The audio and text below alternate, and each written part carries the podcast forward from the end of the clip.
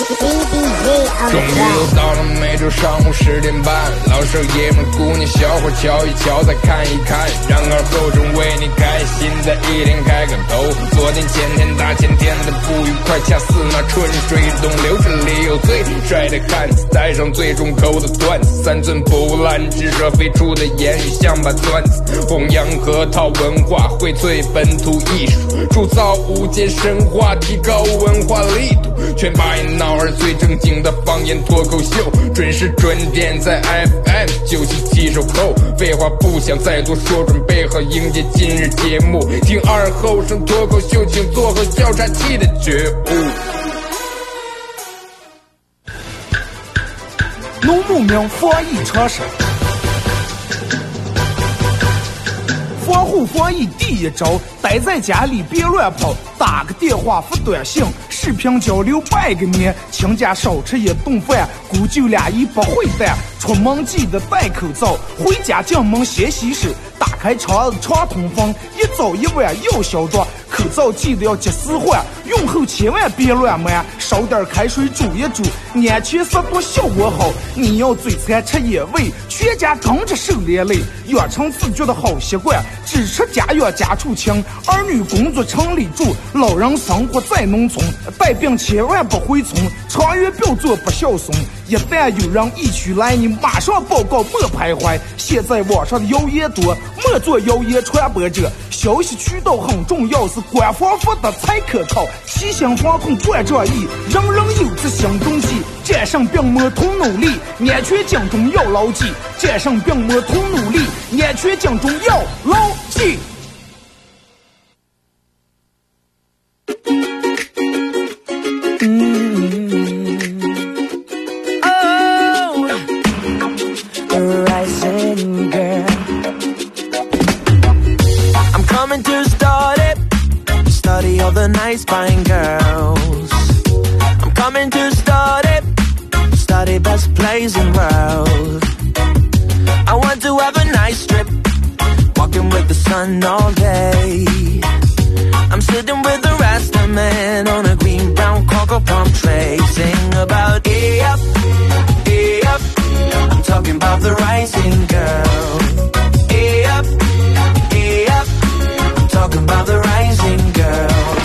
啊，沈阳机器的朋友，大家好，这是白彦淖广播电视台 FM 九十七点七，在周一到周五这个时间，又给大家带来一个小时本土方言娱乐脱口秀节目《二和尚说事儿》啊。呃，气温在回升，一天一天比之前温度一天比一天高。你看，每次就是我不知道其他人有没有这个习惯，我每次从家里面人开车走在路上的时候，第一时间总会不管冬天是夏天，哪怕再冷的天，都会先把窗子打开，车窗打开，先让外面的空气进来一下，就是你从能从空气里面闻到好多的信息信号。比如说，就要有那种下完雨的那种潮湿的泥土味儿呀，或者是母公司有时候那种药味儿呀。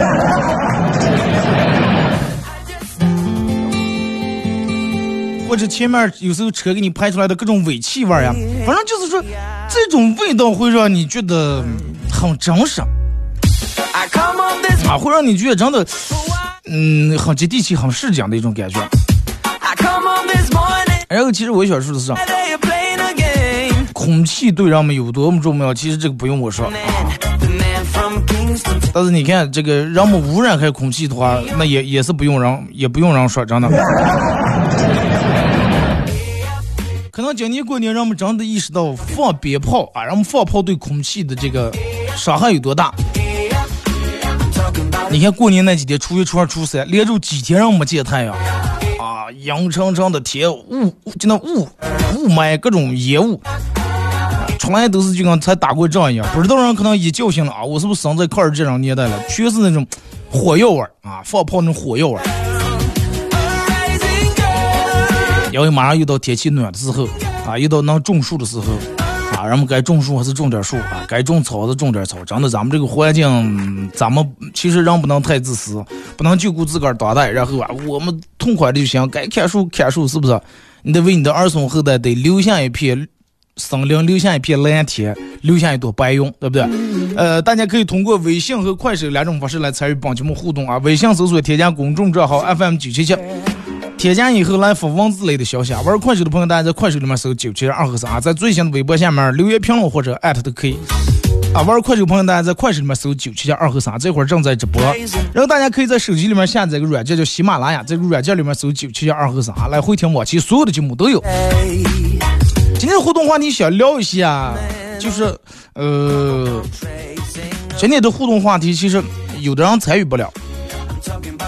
想聊一下，就是你的父母对你是怎么样的，然后你又对你的娃娃是又是咋样的？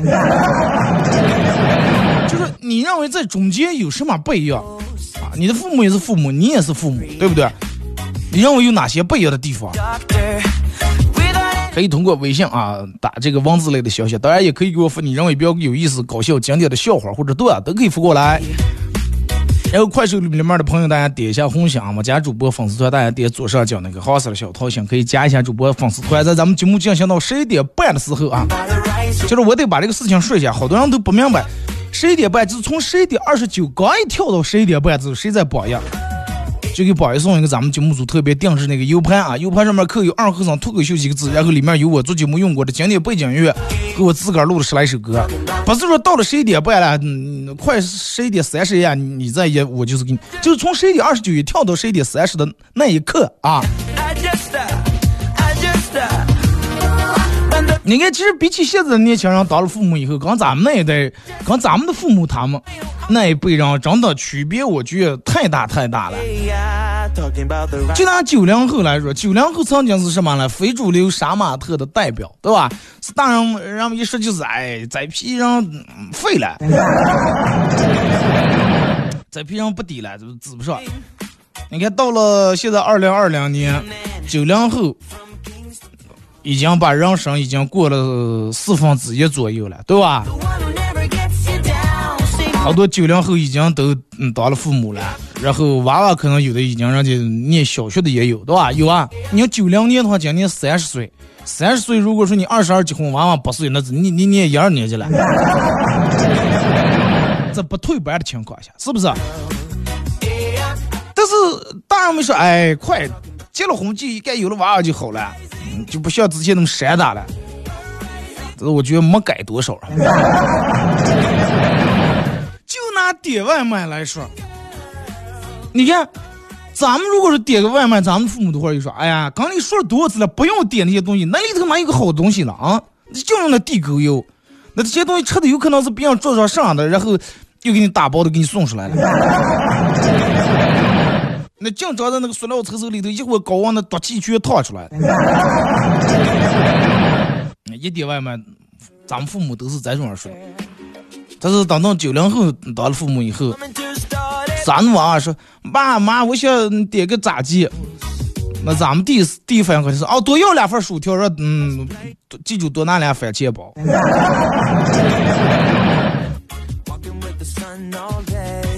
然后咱们小时候想出去耍一会儿，啊，唱 KTV 啊，想做个啥，要看大人捣鬼。嗯，妈，我今天去二哥他们家去做作业个呀。老师说是俩人坐在一块儿说探讨问题了，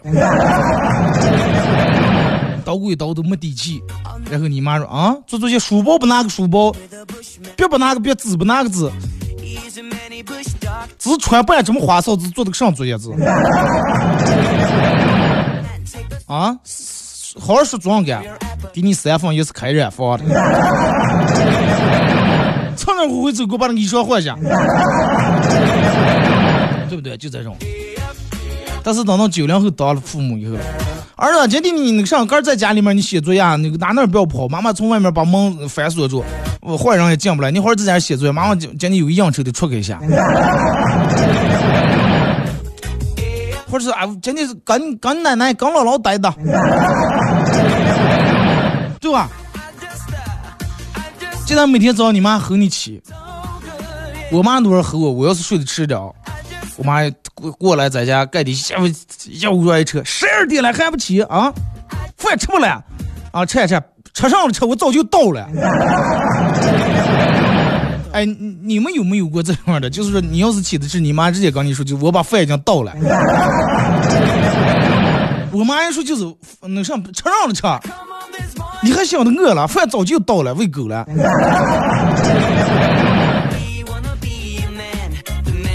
然后等到咱们有了娃娃，估计就是娃娃跑过来，妈爸起哇，十一点了，起来吃吧。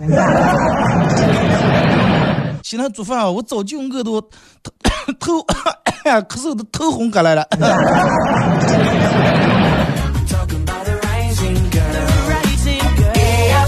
然后咱们小时候喜欢个嗯这那明星，哎呀，喜欢个那个《还珠格格》。呃，流星花园呀，古惑仔，买点海报贴在家里面墙上，你爸你妈回来得骂死，根本不让你们说贴这些花里胡哨的，我先扯。后来你把那些不让你们说贴，你把那些人人头像一个一个拿剪子绞下来，夹在书里头，做过这种事情吗？啊，你妈说你蹭不下闹，你不要叫我一把火给你烧了啊！有过经历的你们打六啊，然后等到你想等到咱们当了父母以后。快快快，儿子赶快！那个那那，你前妻说说的呃演唱会马上开始卖票，赶紧给妈妈抢啊！赶快给爸爸抢一个那个你坤叔的那个票。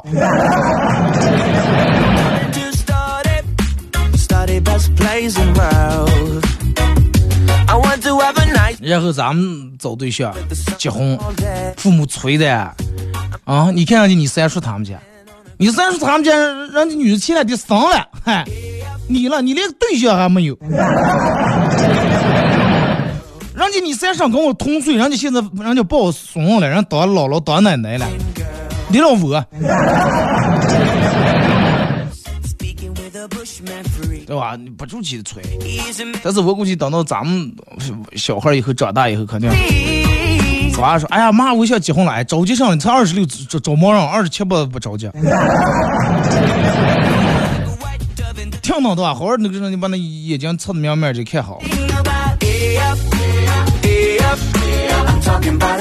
然后拿买快递来说，你每天尤其双十一那段时间，反正各种时间你不住去楼下取快递取快递，你自个儿取取回来堆在家里面还好。”但是也得骂你，每天买这么多东西干了。尤其你要有时候上班顾不热，你妈要是去你楼下取快递的话，真能把你骂死。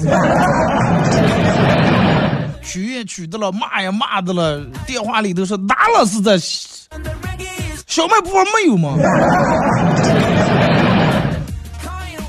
所以说，聪明的做法就是啥呢？快递从来不让父母去取，个人去取，而且不要把包装拿回家，在外头门口单元门口垃圾桶上去就擦的把那个包装卖了，直接把拿回来，有时候复现不了。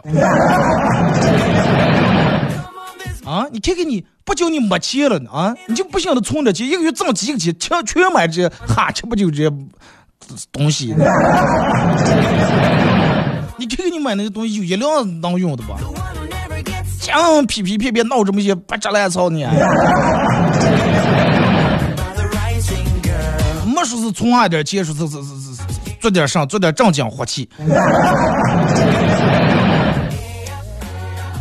但是你你想，如果说咱们九零后等到咱们的娃娃也大了以后，咱们肯定替儿女取快递说：“哎呀，儿子，你买了这么多快递，有爸爸的吗？有妈妈的东西吗？” 爸爸给你测吧，我我给你我给你测我看。然后说九零后的一代人是最爱吃快递的一批人。我不知道是不是，反正其实我个人我也挺爱吃快递的，就是很奇怪，你明明知道你买的什么东西，而且我看测头就那么期待，这就是人们为啥愿意在网上买，不愿意去实体店买？除了价钱是一方面，实体店买没惊喜啊，看见就看见，买就提溜过来，帽挂了柜里头又不打动了。但是你买了快递，有这个等快递的过程，会让你很幸福，包括吃快递的过程。这两个过程是在你在实体店里面买东西是不能给你的，对吧？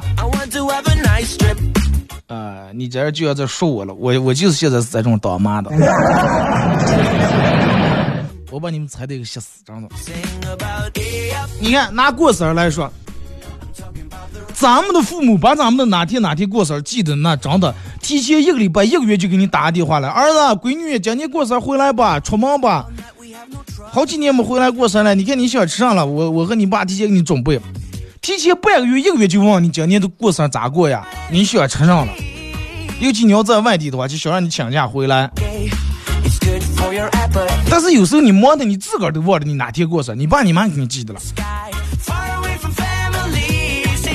但是等到咱们当了父母以后了，有技能继续娃过生日，你儿跑过来，妈，你知道今天是生日不？嗯，哦，今天是咱们家狗儿子带回来三周年了是吧？走出去溜溜走，出去溜溜庆祝庆祝。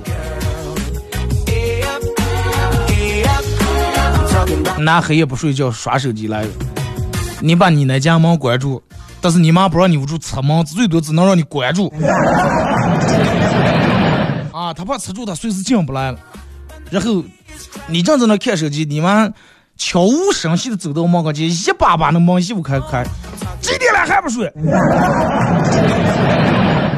这就是人们为什么要安手机壳的原因，就是怕他一下子下把手机一摸第二天把屏打了。几点了还不睡？吓得你当时本来看手机看其实正有点睡意，一下下子长得清醒了。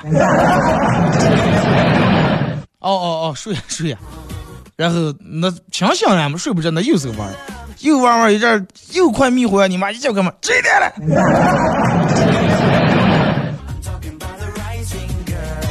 又清醒了。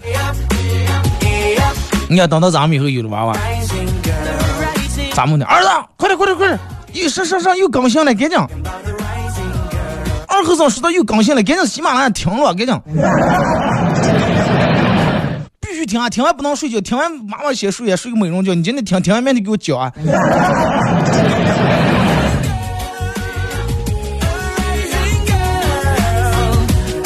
好，我我我说的这种好多场景，应该好多人都经历过，都有过也，会有共鸣。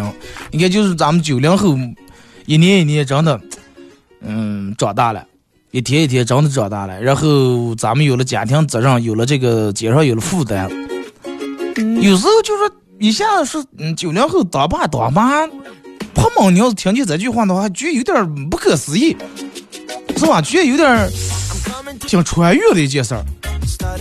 就好像给人们印象里面，就九零后，尤其九五后，还是小娃娃，还是人们所谓的叛逆的非主流那一代人。但是你想想，第一批九五后已经跨过他们的二十五岁了，九零后已经九零年已经三十岁了。啊，然后咱们等到咱们老了以后，咱们比娃娃更爱追星，更爱睡懒觉。这种场景，我觉得肯定会有。然后，你看，这等到那个时候，社会就会变成有很多这种九零九零后的爸妈组成这种一个大的一个集体。你想一下，到那个时候，爷爷奶奶肯定是有史以来最操心的一代了。就是等到咱们的父母。到了就是九零后的父母，到了七十八十岁左右的时候，那肯定是真的最操心那代爷爷奶奶了。因为嗯，九零后对于他们眼里面本来就好像不是那么太务正，然后再加上咱们以后生的啊那都是二零多多后了，对吧？跟父母的代沟，跟他爷爷奶奶代沟更大。就跟你拿现在来说，你弄你物一个娃娃。你爸你妈跟你说，哎呀，那个时候是咋的？你看你小时候就咋你你不听，说现在流行科学育儿。你妈骂你科学是屁了，你又不是个科学家。你就是咱们父母那一代是不管干什么事儿，好多就喜欢用经验啊。我这么多年社会经验，就是我们就那个那一代人就是咋就咋就过来的，哎，生活里面总结出来的经验，经验好多没没问题没错。但是有的经验其实有待于更新。你看咱们这一代人不管干啥就，为什么不爱听老人言？因为有百度。哎，人不管啥事我查，对吧？哎，我各大软件 A P P 里面查，问这个问那个，太方便了，真的。你说咱们父母那一代他没有这么方便，所有的东西都靠他们的父母的父母，然后一辈一辈言传身授，然后给他们传下来。听一首歌，一首歌一段广告歌，继续回到节目后边这开始互动啊！互动话题说一下，你的你也当了父母，和你和你的父母有什么区别啊？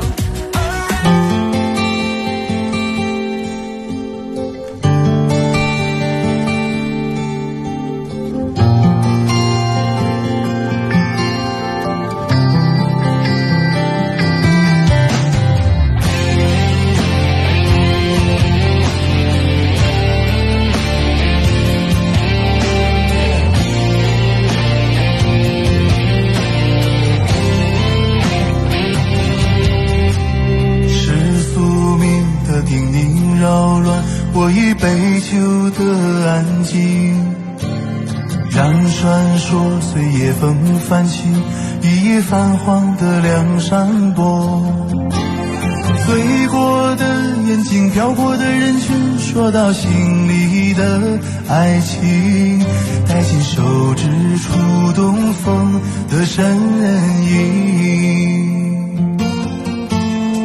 是缘分的约定缠绕我一滴泪的飘零。是应该是不能明白，就别追问祝英台。升起的蝴蝶，落下的尘埃，一样转动我的心。生死相依是谁做的决定？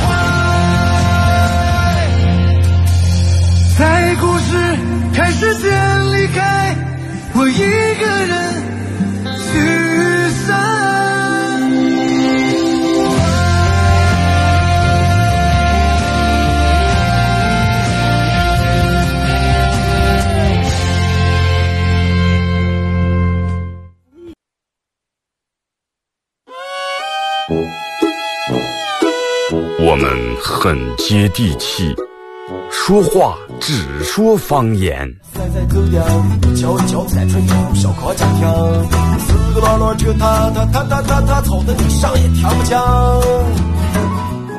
我们也很洋气，听歌只听粤语。愿化作眷侣，海角也伴随。若非真爱，哪会如透彻的水？每天上午十点到十一点，二后生说事儿，咱大后套自己的脱口秀，用最洋气的方言讲最好笑的段子。二后生说事儿，嗯，有点意思。妈，我回来了。赶紧去洗手，记得用肥皂。哎，这肉放锅里烫一烫就能吃了啊！等一等，还不行，烹调肉类和蛋类的时候一定要彻底煮熟。爸，我出去逛街啦。等一等，口罩戴上了吗？人群密集的地方一定要戴口罩。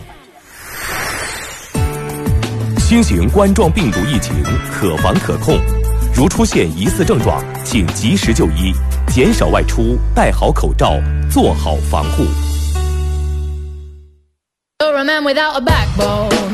I see you looking for a window. You really think you're something special. And think you're hot by acting so cold. That rock and roll don't really move my soul. You're a budget Elvis Costello. 好嘞，是隔一段广告过后，继续回到咱们节目本土方言娱乐脱口秀节目《二和尚说事儿》啊。如果是刚打开摄像机的朋友，想参与到帮节目互动，微信搜索添加公众账号 FM 九七七，玩快手的朋友，大家快手里面搜九七七二和尚啊，这会儿正在直播。然后也感谢快手直播间的各位朋友啊，该点红心点红心啊，这个该加粉丝团粉丝团，该分享分享把戏的啊。该干上的咱们干上啊，然后说一下咱们节目参与的互动方式啊，微信，嗯，在这个微信里面搜一个添加一个公众账号 FM 九七七啊，搜到以后点击嗯关注订阅以后，来发文字类的消息，也可以发给我发一些你认为什么搞笑的、经典的笑话呀，你身边的一些开心事儿呀，你你朋友那些丢人事儿呀，学行啊。呃，互动话题来聊一下，九零后的你当了父母以后，和你的父母有什么区别啊？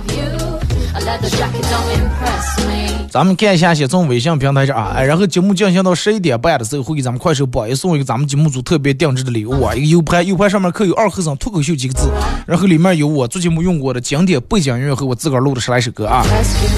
说二哥，你知道测试渣男的方法是什么不？就是把手放到他的鼻子下面，如果有气就是渣男。那意思出气的缺失了是吧？高情商的人相亲是不可能失败的。二哥，我兄弟昨天去相亲，感觉非常满意，就问对方要电话号码，然后女的好像不太满意，就说：“嗨，不好意思，我手机坏了。”手机坏，你手机坏有手机号又没坏，是不是？我兄弟当然知道他是什么意思，并没有退缩，一把拉住他的手说：“走，我给你买手机走。”你看看人家的对不对？多会来事儿。说二哥，我丈夫问说是问我说，我如果有了外遇怎么办？妻子温柔的笑说，我很温柔，最多把你弄残，绝对不会把你弄死。丈夫很感动说，哇、有有你真好。妻子说，既然咱们做不了夫妻，咱们就做姐妹嘛。我老公中午睡觉的时候让我给他泡了一杯茶，结果我忘了。等到他醒来的时候，我才想起这件事儿，赶紧去泡茶。我老公醒来以后发现茶是刚泡的啊，还烫，不能敞口敞口喝。他一起来也看的不行，有点着急，就在家里面来来回回就我们走。然后我我说我说，老公你坐下休息一会儿吧。啊，这个人走茶凉可不是这个意思，不是你走过来走过就凉了。人走茶凉其实也能凉的，咋的？你走走把茶杯拿在手里面，又走得快点，让刮起一股风来。开车不小心把花盆碰下来，正好砸在一辆豪车上。我赶紧蹲下来，故作镇定，就当什么事儿都没发生一样。结果楼下开豪车那个男的在那大骂说：“睡了，敢做不敢承认？你要有点良心的话，把脑袋露出来。把我的车砸成啥样了。”然后我把头露出来了。我说你喊让喊，我说我陪你，我说你陪。然后一陪就是一辈子。你是故意把花盆埋下的吧？这个画面为什么像水浒期间有人一开车跌下一个自长那个波浪一样？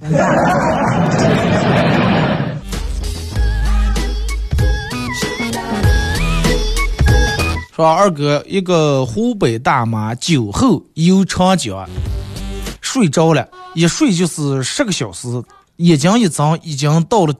江西了，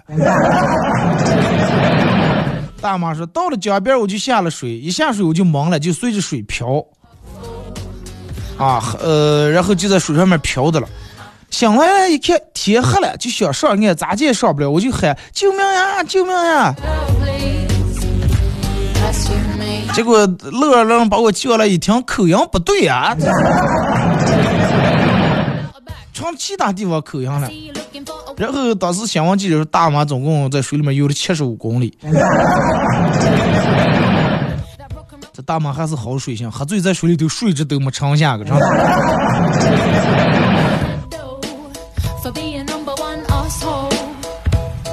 又说二哥，我养了一只鹦鹉，会说话，但是就会说俩字，当然。嗯，是当然，他只会说当然。然后我就把他拿在街，想把它卖掉啊。这个时候，一个买主过来问我说：“鹦鹉多少钱？”一千块钱。这么贵？为什么卖这么贵？嗨，贵贵有贵的道理了。鹦鹉聪明呀，会说话呀。然后买主就问他：“鹦鹉，你觉得你聪明了？”鹦鹉说：“当然。”哎呀，看了就是可以的。哎，花了几块钱买了。买回来家以后，发现就会说“当然”这俩字，很生气。他很气愤的骂说：“哎呀，真的，只有傻子才花一千块钱买这种傻鹦鹉。”鹦鹉说：“当然。”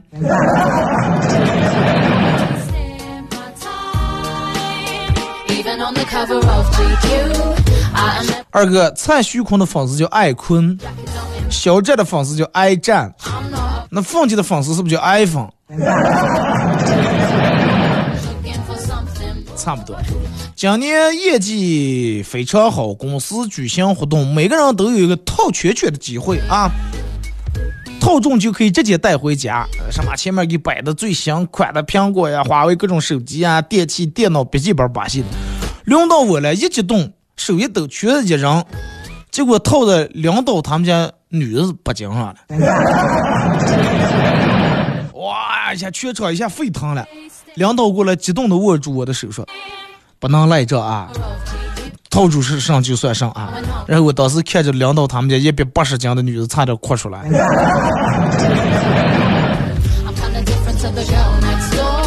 一百八十斤多高？一米六？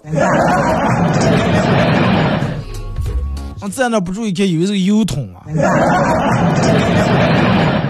说二哥离职的时候，你可能会舍不得公司的保洁阿姨、公司周边的外卖、公司旁边的商场，但是你肯定不会舍不得公司的同事。同事这个事情咋接受？同事属于被动朋友关系，就是不是主动朋友，是因为你为了这个工作，然后来到这儿，被动和他们交上朋友。好多人说同事之间不要见上说上嘛。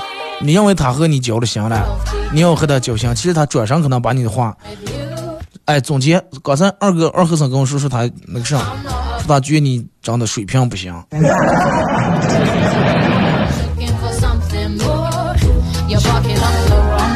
说二哥什么时候第一次觉见自个儿老了？说就是半夜醒来，一拧头发现刚才睡的个大妈。醒悟了十来秒钟才反应过来，哦，大妈是我媳妇儿啊！那真是老了，大妈给你媳妇儿唱大妈，你也唱大叔了。二哥年前同学聚会，然后一个同学敬酒了，同一桌子上好几个都说，哎，开嗯开车的了，喝不成，喝不成。然后他说，哎呀，可再有个车好个血囊啊，再说喝不成，血囊你们有个车了是吧？然后过了会儿，有另一个人来，他在桌子敬酒来了，那就开车还是啊开车的了，喝不上酒，喝不上酒。最后敬到他这来说，那给你咱碰一个，哎，不好意思，我也喝不上酒。说大姐你也开车的，不，我有三套房，有三套房也不能喝酒。有三套房为什么不能喝酒？哎，房本太多，喝超怕闹倒啊倒啊乱丢了。高中班有一个小混混不爱学习，天天逃课。他说：“对我来说，学习就跟玩儿一样。”二哥，九零后的娃娃年龄差挺大的。你我没看懂你是说的九零后的九零后在带人的娃娃年龄差的挺大，还是九零后在带娃娃差的？二哥讲个冷笑话吧。从前有个人叫小明，小明没听见。小明耳朵有点背，可能。二哥说是黑夜回家以后，嗯，被拿着棍子，我爸好像打了一顿。我妈抱住我问疼不？我说疼。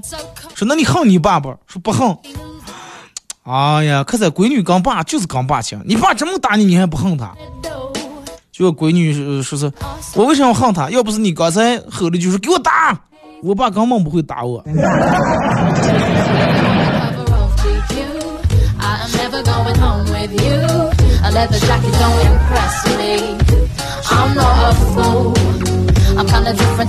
说二哥，养金鱼真的挺方便的，第一天养，第二天就全死了，连饲料都不用买。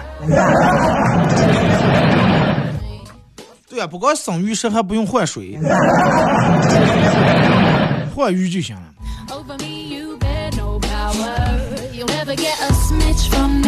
说二哥，这个别人熬夜是这样的，跟队友吃鸡，陪女友打王者，跟这个异地恋的对象呃聊视频、聊语音，或者跟网友在那闲聊，我熬夜了，没人跟我玩，我气的睡不着。就前面在这说的一辆也没有是吧？那你可以扔漂流瓶或者手机摇摇擦附近的人吗？说二哥，我向女生表白，她生气的说：“我都跟你说了，我已经想想已经有了我的心上人了，意中人了。”哎，我激动的说：“他你那意中人我又不是不不知道，他就有初中文化啊，文化水平没我高，身高也没我高，还没我有钱，凭什么学他不学我？”结果女生说：“哎呀，不要麻烦了，我明天还得中考了，说说。”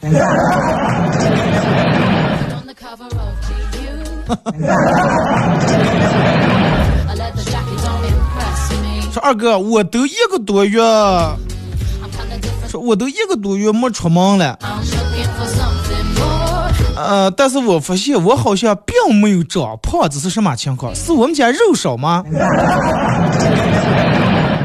就是嗯，长胖不见得非得吃的肉多，还有一种情况就是心情的好，有可能你老婆每天打骂你啊。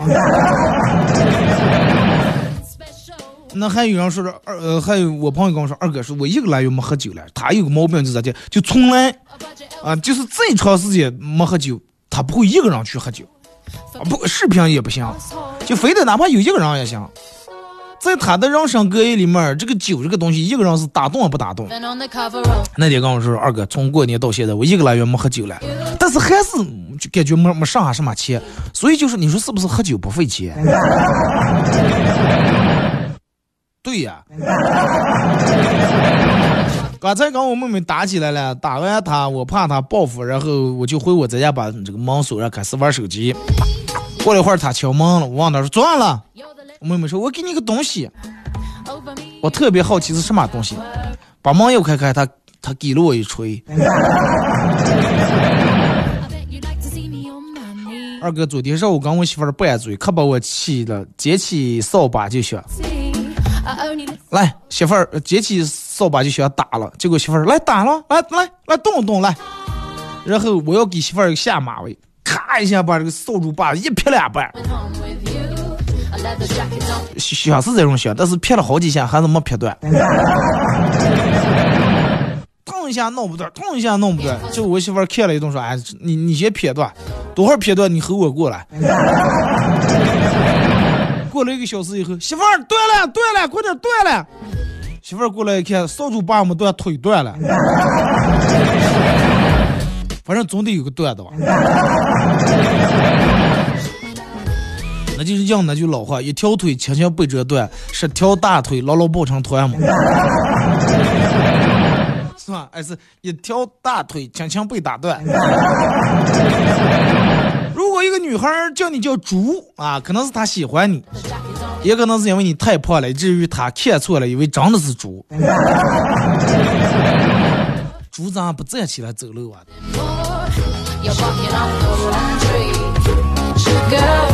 二哥自己自个儿在家做饭做菜，女朋友每次都吃的干干净净的。一直自我感觉良好，认为自己做饭手艺非常不错。突然有一天意识到，不是自个儿做饭好，就是女朋友单纯的能吃不挑食。这种多好，对不对？多好养活，不管是反正三大爷胡椒弄熟就行。二哥判断一个女孩的品味好与坏，你就跟她表白。如果她拒绝了你，就说明品味还可以。对的，有有道理啊。二哥，啊说是，自从好护士都去了湖北以后，人们都不敢去医院。有一个小伙去社区门诊扎针，小护士连扎九针都没有扎中啊，都没扎对。小伙着急了说：“美女，你是不是叫李时珍？”护士尴尬笑笑：“我是西藏来实习的，我的名字叫扎斯特雷。”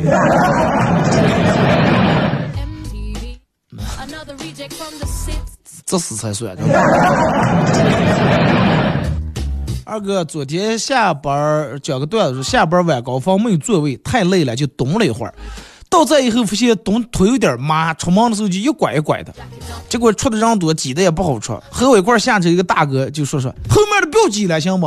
没看人后生腿拐的，走路不方便，能不能照顾一下残疾人？结果挤上挤挤挤，然后所有人都是不走了，让开让我走，然后我只能强行把我这条残疾腿啊演戏，把我这条腿拐一拐，你要拐出，拐的人少了，我才恢复正常。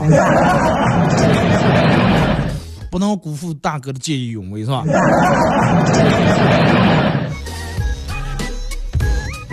说二哥最丢人的一件事儿就是，那是一个寒风刺骨、十冬腊月的数九寒天。早上不想去上课，我让舍友随便请 找个理由给我请个假。然后你猜咋接？很快，我中暑的消息传遍了全校。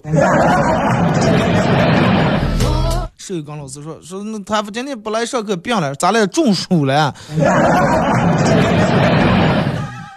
你中的哪个暑？吃的红薯吃的多了。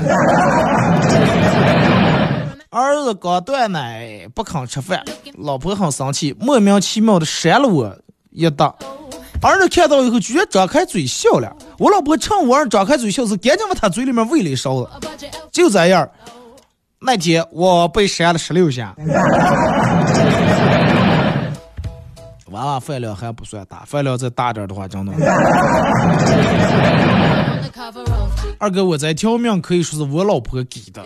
当年我们两个去游泳，游泳池里面只有我们两个人，我当时溺水了。虽然说水只到头发的位置、头顶的位置，但是我还是溺水了。正当我无力蹦起来呼吸空气，快要气死的时候，他从游泳池里面爬了出去。啊！游泳池里面爬出来上岸了，水位瞬间下降到我脖子这儿了。你老婆是有多胖？真的？这种也好也好，好在哪里？完了，你们家以后如果是装修房子卫生间安个浴缸的话，你洗洗澡泡澡的话，可能得放两桶水。你老婆要泡澡的，人躺在里头里头泡进就有一一样泡就够了。都在撇溜撇眼的了。前天跟老婆打架，他挖了我两道口子，昨天我俩去我妈那吃饭，我妈问连子咋来了？我说是哎，家还玩完了。吃完饭，我和我老婆走了，刚走到楼下，我妈在阳台喊：“等等，东西落下了啊？啥落下了？你们家门的手机没拿？” 然后我媳妇儿一摸倒茶，赶紧上个香了。二哥说是前两天胃疼去看病，大夫问我说饮食习惯，呃，我说哎也没剩，就是平时我妈剩下的饭我吃了，我老婆剩下的我吃了，娃娃剩下的也是我吃了，反正每天剩的全我吃了。大夫说，哎呀，我觉得你赶紧买一条养条狗啊。结果男子大人咋接了？狗剩下的也让我吃了。大夫意思说让狗吃剩下的了，不是说狗剩下的也让你吃了。如果是太难吃了，有可能上给狗狗这样不吃的话，那你就是吃的就是狗剩下的了。一个和尚从上山砍柴回来的时候，在下山的路上发现一个少年。捕到一只蝴蝶，捂在手里面。少年看到和尚说：“和尚啊，咱俩打个赌，咋的个？”和尚说：“说赌上了。”这个后生说：“你说我手里面的蝴蝶是活的还是死的？”你说错了，嗯，你来带柴火就归我。和尚同意了，于是和尚猜了说：“呃，你手上的这蝴蝶是死的。”少年哈哈大笑：“哈哈，你说错了。”然后把手又开上，蝴蝶飞走了。和尚说：“好，这袋柴归你了。”说完，和尚放下柴火，开心的走了。少年不知道和尚为何如此开心，但是看到前面在一空柴火，也顾不思考，就把这空柴火高兴的就挑回了家。回家以后，他爸问他说：“这火这空柴火是哪来的？”少年就把事情给他爸讲了一遍。他爸听完以后，劈他二脸上狠狠抽了一刀。你呀，你你纯粹你是个半脑子，你，你以为你真的赢了？你连你咋就是输的你都不知道。和尚一头雾水。然后他爸让他说：“你蹭蹭，你把这这袋柴火来，弄完之后咱们父子老咱们去给人家寺庙里的，愿给人送回去。”到了这个寺庙以后，这个和尚的父亲看到那个和尚了，说。师傅，实在不好意思，我们家娃娃多有得罪啊，你见谅。和尚点点头，微笑而不语。回家的路上，少年说出他心中的疑问，说：“为什么？这咋咋的回事嘛？”结果他爸说：“哎，你们俩打赌，他要猜，他要猜对了，对不对？你说就是就是他赢了，他要猜错了，他输了，那袋柴火是你的。但是他要是蝴蝶死了，你才会，你才把蝴蝶放了。”啊！你为了让他猜错，你会把蝴蝶放了，你赢那袋猜。但是这个师傅当时要说蝴蝶活的了，你肯定顺手就把蝴蝶捏死了。啊！然后你是你也是证明他猜错了，你也能赢那一袋柴火。你以为师傅不知道你如意算盘？你输，人家输的是一袋财，赢的是慈悲呀！多有哲学道理，真的。所以说，咱们人有时候也是这种样的，占点小便宜、小聪明以后，哎呀，高兴的尿的，哎，看我占了两块几块钱的便宜。人有时候真的还是眼界太短了，所以就是能不占便宜，尽量尽量尽量不要占便宜。相信我一句话，就是你占的便宜，迟早总归有一天会还的啊！你不还，也得有其他人来替你还。哎，说二哥，嗯，我跟男朋友说，儿子，你知道你是妈妈的什么吗？男朋友说不知道。我说你是妈的智障。你们现在找对象，你们把女的把男朋友都都叫儿子啊？为啥？为显年轻了，养儿防老了？好了啊，今天节目就到这儿，马上到这个广告时间，再次感谢大家一个小时参与陪伴互动，各位，明天上午十点半不见不散。